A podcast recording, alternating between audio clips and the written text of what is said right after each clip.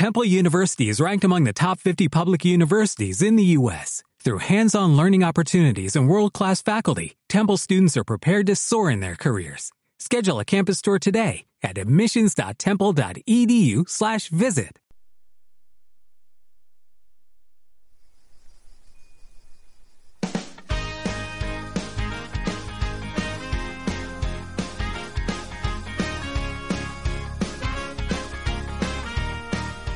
Hola amigos, bienvenido a la radio, bienvenido a la radio lapadandilla.org, bienvenido al Vis a Vis con Amadeo Arribas.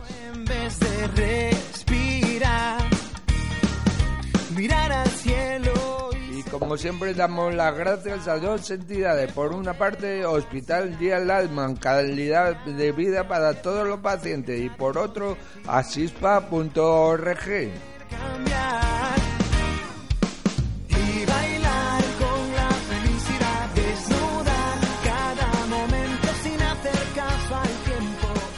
hoy vamos a empezar un programa especial, vis a vis, resumen del año. Y vamos a comenzar mm, con este recorrido con la directora ejecutiva de CERMI, Pilar Villadino.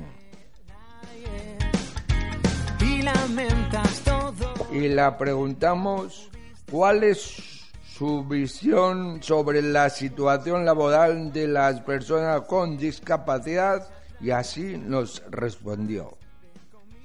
Eh, yo creo que eh, en el ámbito laboral eh, hemos avanzado mucho, eh, concretamente en España, gracias a, a las leyes que defienden a las personas con discapacidad y esto gracias a todo la- el trabajo que hacemos desde el movimiento CERMI y desde otras organizaciones, pero todavía queda mucho por hacer. También la quisimos saber por el CERMI Mujer y le preguntamos por qué están más discriminadas las mujeres con discapacidad y eso no y eso no lo respondió así. Las mujeres con discapacidad tienen encima de ellas eh, un montón de elementos que las hace eh, que las hace estar más excluidas porque son mujeres porque son mujeres con discapacidad y porque hay otros elementos que, confluyen por ejemplo la ruralidad viven viven en el mundo rural son personas inmigrantes, son personas mayores, son niñas. Hay un montón de elementos que todos juntos sobre una mujer hacen eh, que esté en una situación de exclusión mucho mayor y en muchas ocasiones hace que sean mucho más invisibles. Por eso eh, hay que tenerlos en cuenta de forma especial. También estuvo con nosotros una vidente soprano que estudió en el Observatorio de Palma de Mallorca.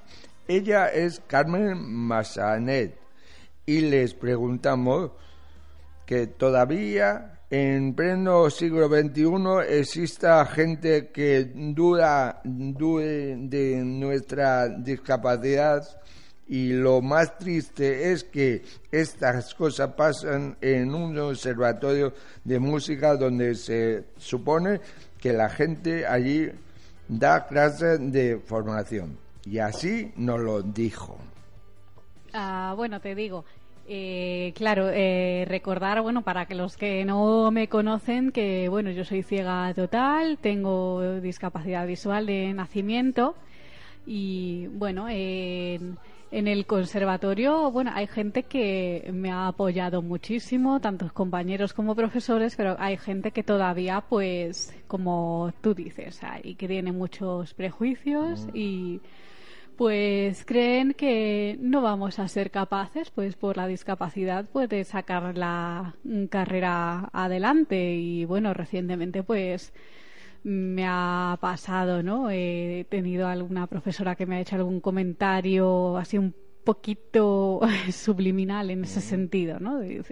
Como que, bueno, es que en, eh, mm, en tu caso, que ¿cómo lo vamos a hacer? Pues que, que dudando de que pudiera hacerlo y desde luego yo creo que puedo. Pero bueno, la verdad que no me voy a hundir por una sola persona que piensa así porque la gente siempre me ha apoyado muchísimo. También nos contó de la verdad es que las veces te encuentras con cosas realmente contradictorias. Acabo de comprar por internet mi entrada para ver el estreno de la película Me llamo Jeanette y eso es lo que, no, lo que pasó. Bueno, ¿qué, ocurrió en la película exactamente? No, eh, lo que estás comentando es un comentario que hice yo aquí en mi Facebook, ¿no? Sobre a la hora de comprar la entrada, bueno, lo que pasaba es que, bueno, tú pones ah, tu número de tarjeta y tal. No pasa nada. Eh, entonces, bueno, mm, hay un botoncito que ah, estaba sin etiquetar, ¿no? Que el lector de pantalla pues no leía pues, que te obligaba a marcarlo pues para eh, continuar la compra. Este, el típico botón que sale de he leído y acepto las condiciones. Bueno, pues eh, mm, con el lector de pantalla no lo encontraba. Entonces, pues tuve que dar un montón de vueltas para conseguir comprar la entrada. Entonces dices, uy, dices, la película muy accesible, muy tal, se proyecta con audiodescripción, con subtítulos. Pero bueno, a la hora de comprar la entrada es donde tenemos el problema, ¿no? Un poquito contradictorio, ¿no? Pero bueno, al final pues lo conseguí. También pasó por los estudios una actriz presentadora. Ella es Miriam Díaz Adoca y la preguntamos por la película que protagonizó. Me llamo Yenet y así lo resumió. La película, bueno, pues encontré a Miguel Ángel Tobías en un momento y estábamos hablando de las cositas que hacíamos y él me propuso eh, hacer el personaje de Carmen Corcuera, de la mamá de Genet, una, un personaje, una persona real y me contó la historia y me emocioné, me entusiasmó y desde el minuto 0,1 dije sí, yo me embarco en esta aventura maravillosa porque es un, un, ejemplo de vida y allí que nos fuimos a Etiopía a realizar a ficcionar la parte de Genet, que ahora tiene 38 años y vive en Sevilla y es profesora de universidad, a, ficcionar su infancia. Entonces nos fuimos a la parte casi más, más pobre de Etiopía, si es que la hay, en Debres, Líbano, y allí con muy pocos medios ficcionamos con los niños de la misión y las niñas de la misión, eran actores naturales, pues eh, la vida de Genet cuando era pequeña. Y fue para mí una, una experiencia transformadora, a nivel interno sobre todo, tremendo, tremendo encontrarme con esa, esa humanidad, ¿no? Y luego el, el, gran el gran trauma que yo traje, por llamarlo de alguna manera, es que siendo un país tan, tan, tan pobre, con tanta necesidad, tenían mucho más que nosotros, tenían una humanidad, una humanidad que nosotros no tenemos, con tanta progreso, con tanta eh, tecnología, con tanta prosperidad, y me dio mucha rabia pensar que el ser humano estaba perdiendo esa calidad humana de ayudarse los unos a los otros, cosa que aquí nos pasa, ¿eh? También le preguntamos por qué película y no documental y así nos respondió. Pues porque esta es la magia de nuestra profesión. De repente empiezas queriendo contar una historia en modo documental, pero nos encontramos Tobías y yo, y entonces pensó, si empiezo a meter actores y actrices eh, con nombre, pues esto puede crecer y dar lugar a una película. Así que no fue programado, fue de forma natural como fue surgiendo. Y sí que es una peli docu, no es un documental, pero tampoco es una película, es una mezcla de las dos cosas. Y yo, yo invito a, a todos los seres humanos que busquéis esta película y que por favor la disfrutéis porque es una experiencia maravillosa, es un ejemplo de vida, que nos quejamos muchísimo el ser humano, teniéndolo todo como una mujer sordociega consigue ser universitaria en Europa gracias, por supuesto, a la fuerza y al empuje de su madre Carmen Corcuera. También estuvo en nuestro programa el presidente del Microfocus, un empresario cantautor, es Jorge Linares. Y le preguntamos como esto, ¿Qué previsiones de crecimiento tiene en el sur de Europa? Y así nos lo dijo. Bueno, nosotros eh, como tenemos, tenemos una previsión de crecimiento en torno a los dos dígitos, ¿no? O sea, pues más o menos alrededor del 10%, 12% es lo que estábamos previsto, porque claro, tenemos mucho un tamaño muy muy importante de, facturación, entonces no es tan fácil crecer como cuando eres una empresa pequeña, ¿no? Pero bueno, eh, la, verdad que tenemos eh, esa previsión y creo que la vamos a cumplir. Em, sé si tienes algo. Ese, es el planteamiento. Vamos a vamos a ir a por ese crecimiento. Muy bien, muy bien. También le preguntamos cuáles son los principales proyectos que están implantando sus clientes y así nos lo dijo. Los proyectos que estamos implantando, bueno, pues hay muchos tipos, ¿no? Yo creo que un poco te he comentado antes cuando te he dicho las áreas donde estamos trabajando, pero bueno, fundamentalmente eh, todos son proyectos que eh, están muy orientados a la automatización, a que permitir que las empresas consigan más agilidad, que consigan poder desarrollar eh, lo que el negocio les pide de una forma más rápida y segura. Eh, esos son los tipos de proyectos que estamos haciendo. Cuando veas también estuvimos, eh, hablamos con la directora general de Pleno Inclusión, Silvia Sánchez, y la dijimos esto. ¿Es cierto que las personas con discapacidad intelectual son violentas o peligrosas? Y así nos lo comentó. No, eso es un... Eso es una barbaridad. Eso es, y es, un mito. Yo, Pero uno se encuentra muchas veces que como hay mucho desconocimiento todavía. No puede ser, puede haber. Errado, pero puede Bueno, puede haber como en el resto de en el resto de las personas, o sea, no hay no hay una mayor proporción. Otra pregunta que la dijimos fue la siguiente. ¿Cómo se reconoce oficialmente la discapacidad intelectual? y, nos dijo esto.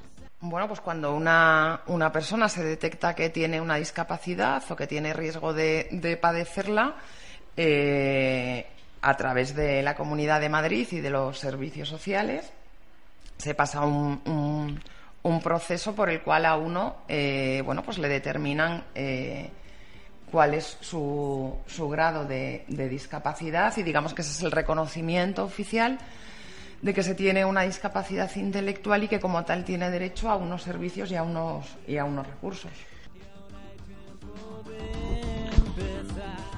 Por último, quisimos saber también cifras, em, porque vamos a decir, del 0 al 17 años, más de 48.000, de 18 a 34 años más de 74.000, entre 35 y 64 más de 122.000. En cambio, entre 65 y a 79 años 17.000 y mayores de 80 años más de 4.000.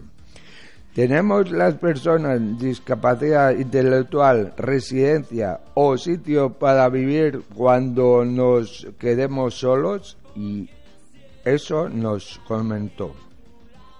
Bueno, ahí hay varias cosas, ¿no? Pero fíjate, de todo lo que has dicho, hay un dato muy importante. Eh, luego hablamos de, los mayores, ¿no? Sí. Eh, hay un dato muy importante que son las personas eh, de 0 a 17 años y que, hay muchas. Y para nosotros hay una cosa importantísima y que nos preocupa mucho y que es la atención temprana. Mm. ¿Vale? Para que cuando una persona en el momento que nace y se le detecta que tiene una discapacidad o el riesgo de desarrollarla, reciba la atención de manera urgente que necesita. ¿Por qué? Porque eso ya va a incidir a lo largo del resto de su vida. Le va a permitir tener más autonomía, en definitiva, tener más, más calidad. Nosotros, una de las cosas por las que peleamos es que hay la lista de espera, sea lista de espera cero. Porque ningún niño ni ninguna niña debería tener que esperar para recibir ese tratamiento. Y en la otra, en el otro extremo, como bien dices tú, están eh, las personas mayores. Afortunadamente, las personas con discapacidad intelectual han aumentado mucho su, su, esperanza de vida y es otra cosa también de la que nos estamos ocupando. Eh, porque claro que existen eh, residencias, pero también hay que ir a avanzar hacia nuevos, hacia nuevos modelos, porque mm, bueno, de antes se veía todo desde un punto de vista más asistencial, desde un punto de vista más de, bueno, son personas que tienen que estar en un recurso y ya está, y ahora eso ha cambiado mucho. Las mm. personas son el centro de, de toda la atención que le tenemos que, que prestar y es la persona la que tiene que decidir cómo y dónde quiere, quiere vivir. Porque es por lo que tenemos que, trabajar y, esforzarnos pues, por hacer que, además de que existan residencias, eh, haya viviendas en la comunidad preparadas para que la gente con discapacidad intelectual pueda vivir con los apoyos que, que necesita y llevar una vida independiente. Hemos tenido en el programa también a Ángel Pontoni, director de operaciones de Valoriza del Centro de Empleo del Grupo Dosil. Y le preguntamos lo siguiente, ¿cuántos centros lleva en su cargo? Y así nos respondió.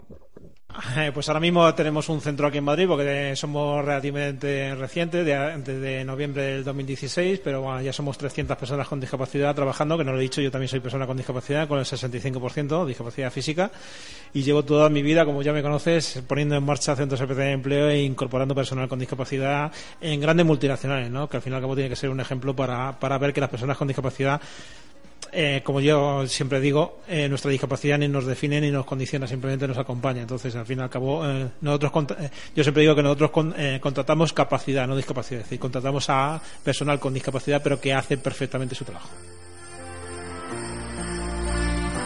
Otra pregunta le formulamos y fue la siguiente. ¿Cómo ves a esas personas con discapacidad en estos centros? Y así nos lo resumió.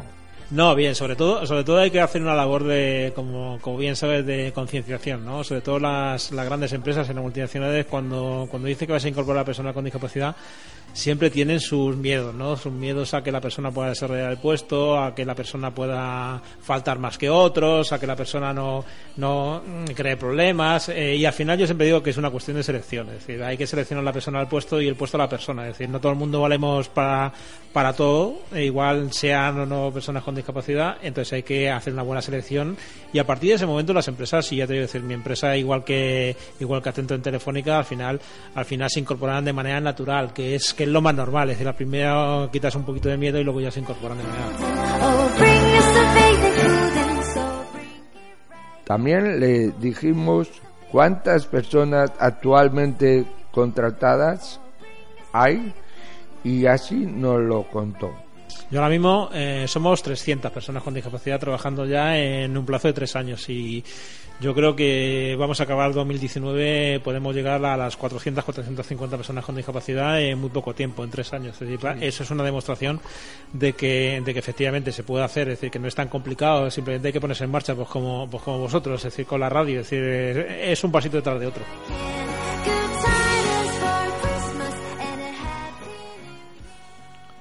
También estuvo en nuestro estudio Unión, plataforma en defensa de los servicios sociales. Y le preguntamos esto, pero vamos a ver un vídeo de esta de que hay un coche estacionado en la zona reservada para las personas con movilidad reducida. Y eso pasó. Como podemos ver, este vehículo está estacionado en una zona reservada exclusivamente para personas de movilidad reducida. Y encima ponen un cartelito que dicen que vuelvo en cinco minutos y dan un teléfono. Esto no se puede hacer, señores. Hay que respetar a las personas con diversidad funcional.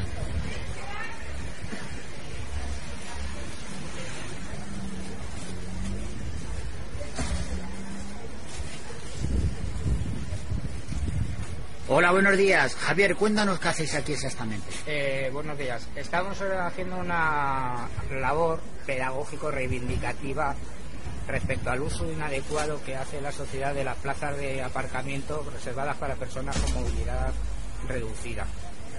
Estas plazas no son plazas de carga y descarga, no son plazas de vengo en cinco minutos, no son plazas de ahora vengo, ahora voy, son plazas que necesitan unas personas, pero no es un capricho, es una necesidad. porque ya que las instituciones se han dado cuenta que la gente con diversidad funcional necesitamos unas plazas específicas bien señalizadas para que la sociedad en general la respete, pues no lo conseguimos. Este es un problema de todos, no solo de los padres y las madres y todo eso, es un problema de todos porque ahora estamos bien, pero mañana no sabemos.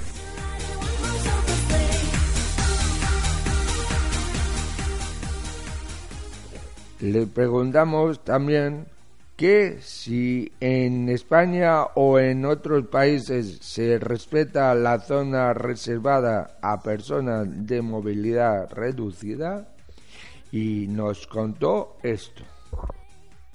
No, por lo que vemos en el vídeo y por el trabajo que han hecho los compañeros en Alcorcón, pues le dan visibilidad a una situación que padecen un montón de personas día a día, que ven sus plazas ocupadas y son personas que ya de por sí tienen la vida dificultada por su falta de movilidad como para que tengamos esa insensibilidad social y nosotros aparquemos cuando nosotros nos podemos mover con el coche por cualquier sitio y a ellos les resulta muy dificultoso.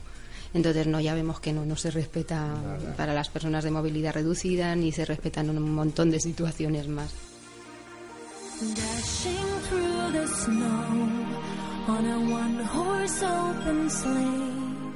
También pasó por el vis a vis el presidente del Ateneo y le preguntamos varias cosas como esta.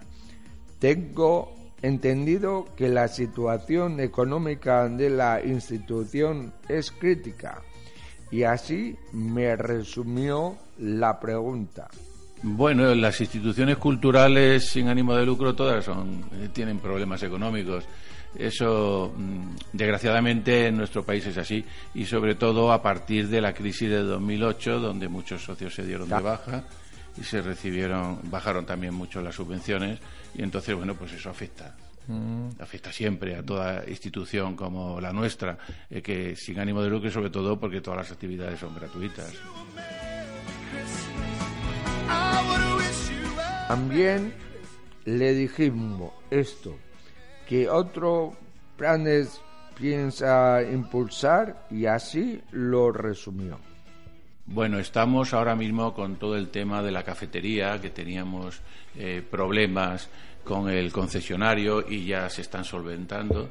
De hecho, mm, hemos sacado a concurso un nuevo pliego para un nuevo concesionario eh, con el fin de reactivar esa cafetería y ponerla al nivel de, de, digamos, de todo el barrio de las letras, que tiene un gran nivel eh, digamos, hostelero. Y eso es, un tema que también estamos con ello y que está muy avanzado porque ya hemos sacado el pliego de condiciones.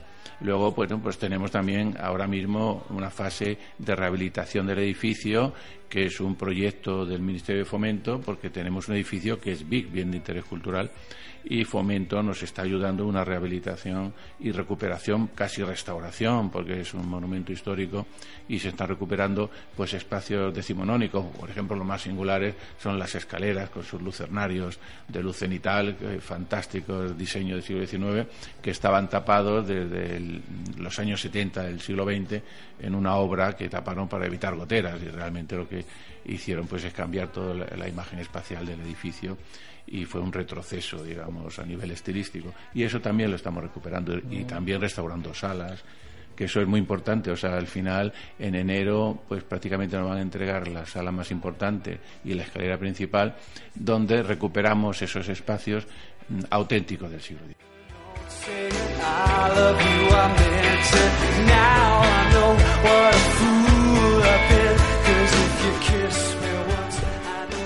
Y para terminar este resumen no podía faltar don Jesús Celada, director general de Política de Apoyo a la Discapacidad.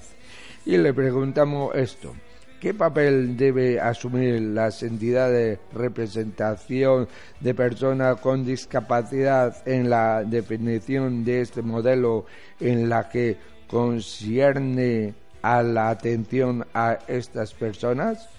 Y así nos lo dijo. Bien, vivimos en, una, en un país en el que afortunadamente hay un tejido asociativo muy potente. Más de 7.000 entidades de personas con discapacidad, con muchos años de historia, perfectamente estructuradas, con grandes profesionales, que eso es un tema también que muchas veces se nos olvida, y grandes profesionales que trabajan eh, detrás de las entidades o delante de las entidades de personas con discapacidad y en otros países esto no existe. Países desarrollados, incluso países cercanos al nuestro, países eh, que están en la OCDE, no, no tienen ese poder de esa masa muscular, ese tejido asociativo con músculo, con oxígeno, con fuerza, con historia, con profesionales. ¿no? Y su papel es crucial.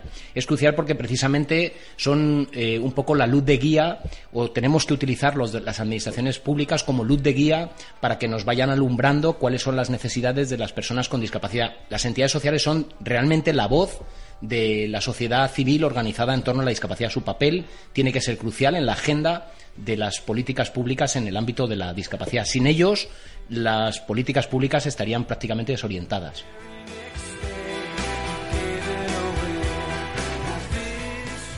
También quisimos saber cuál es la líneas en un futuro. Pues una buena pregunta para un viernes. las primeras las del fin de semana, ¿no? bueno, eh, pues bueno, estamos en una época del año que es diciembre, es buena para hacer un balance de cómo ha ido todo y de qué nos queda por recorrer, porque como antes decía, en España eh, no podemos ser autocomplacientes y decir que todo está bien, pero francamente si hacemos un ejercicio de reflexión y vemos cómo estaba la discapacidad hace 20 años y cómo estamos ahora, hemos mejorado sustancialmente ¿no? y hemos dado pasos de gigantes y gracias, como insist, decía antes, a esas asociaciones que hay en España, ese tejido asociativo potente, gracias también, por supuesto, a la labor que se hacen desde las administraciones públicas y no podemos olvidar también la labor que algunas entidades privadas también hacen en este, en este ámbito. ¿no?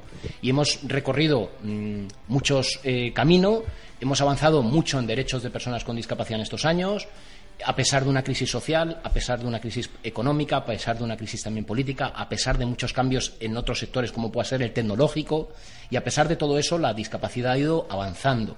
En algunos casos no ha avanzado al ritmo al que esperábamos, pero en líneas generales y en comparación con otros países hemos avanzado mucho. Esto no puede servir de autocomplacencia y decir, bueno, pues hasta aquí hemos llegado. Yo siempre digo que en discapacidad tenemos que ir con el retrovisor viendo lo que hemos avanzado, pero siempre con las luces largas porque tenemos mucho camino por recorrer. Y dentro de ese camino hay varios frentes que son preocupantes, ¿no? Está el frente de eh, el, espacio de la mujer y la discapacidad. A día de hoy, una de cada tres mujeres con discapacidad sufre cualquier tipo de violencia. Y es preocupante. Hay que proteger y hay que empoderar, sobre todo empoderar, como era el eslogan de la sociedad civil ahora recientemente en la celebración del Día Internacional de los Derechos de las Personas con Discapacidad. Hay que empoderar a las mujeres con discapacidad para que detecten, para que denuncien, para que identifiquen cuando se está produciendo un caso de violencia y sepan actuar y además tengan el mecanismo que les permita lo que antes preguntabas tú, esa vida autónoma y esa vida independiente. También toca el, frente de la población infantil con discapacidad.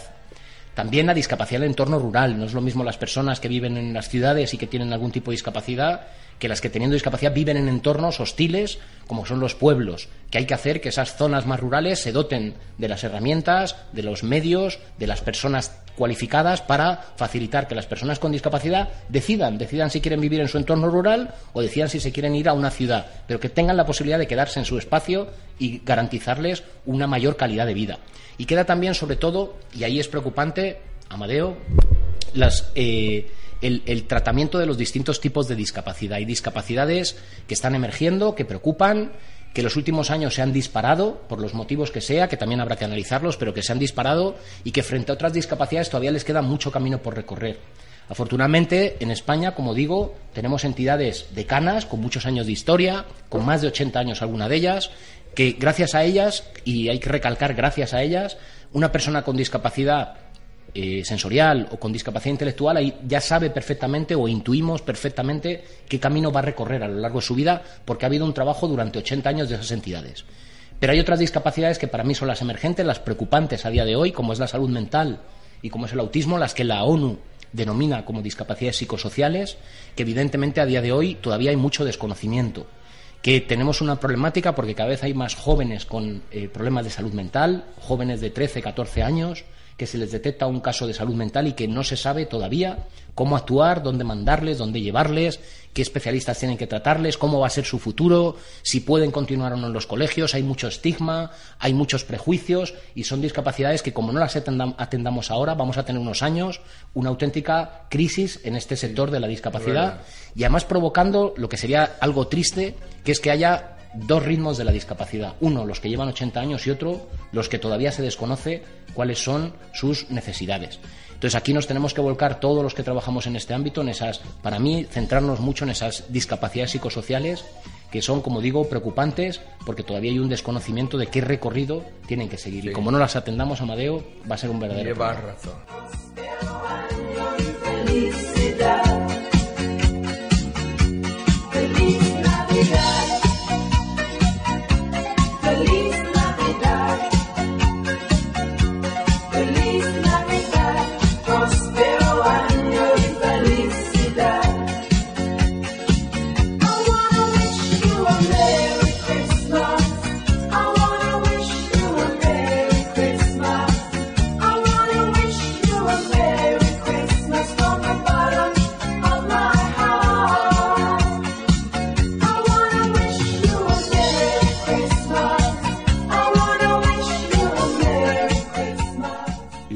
Y hasta aquí hemos llegado bis a bis con Amadeo. Eh, desde aquí deseamos una feliz eh, feliz año 2020 y hasta la próxima. Adiós amigos.